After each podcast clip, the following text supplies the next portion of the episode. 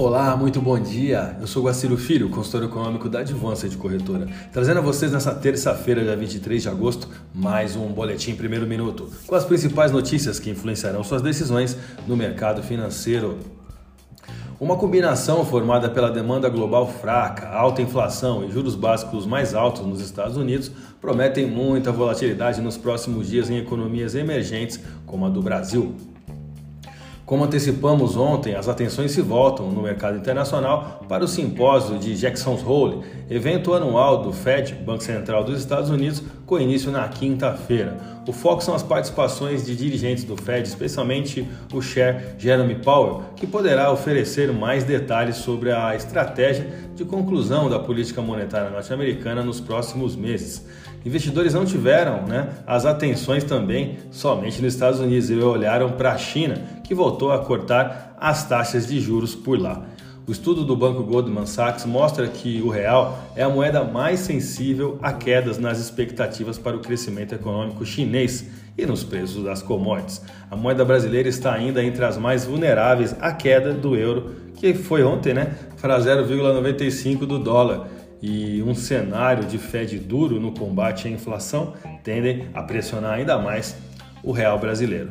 No campo doméstico, o destaque ficou para as entrevistas dos candidatos à presidência Luiz Inácio Lula da Silva, à imprensa estrangeira, e Jair Bolsonaro, do PL, a uma emissora de televisão brasileira. Ambos é, debates, depoimentos, né, na verdade, foram é, concedidos ontem. O Ibovespa caiu nessa segunda-feira, influenciado pelo recuo das bolsas no exterior, à medida que investidores temem potenciais impactos na economia global dos ciclos de alta de juros nos Estados Unidos e zona do euro. O clima externo mais arisco e uma volatilidade inicial oriunda do clima eleitoral no Brasil têm mantido o dólar acima dos R$ reais desde meados de junho. A última vez que a cotação fechou abaixo dessa marca foi no dia 10 daquele mesmo mês. A taxa chegou a 49892 naquele período. Não por acaso o real deixou recentemente de ser uma das moedas emergentes preferidas por especuladores que chegaram a sustentar posições vendidas na moeda, ou seja, apostando na desvalorização da divisa brasileira. Foi uma segunda-feira onde a força do dólar no mercado internacional pressionou pouco o real brasileiro, porém com maior intensidade outras moedas emergentes em geral, diante do clima global de aversão ao risco, como eu já disse anteriormente.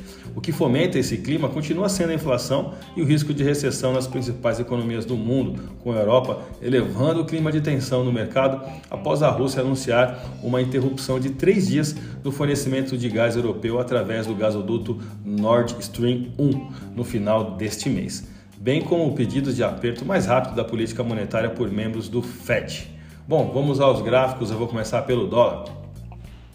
Foi um pregão em que, apesar de ter feito uma máxima de 5,2034, né, taxa spot, em nenhum momento trabalhou com volume de compra, segundo o nosso estudo MACD, ou seja, não confirmou durante todo o dia qualquer entrada de compra, mostrando assim que a mão estrangeira claramente estava se desfazendo da divisa brasileira. O volume de negócio no último pregão foi baixo, 154 bilhões de reais em contratos futuros de dólar negociados na bolsa brasileira, queda de 0,34% no dólar à vista com taxa spot de 5,1540. Vamos ao euro. Após rompimento em queda do suporte do canal de alta em 18 de agosto, o euro caminha pelo terceiro dia seguido em desvalorização global e perante o real brasileiro não foi diferente.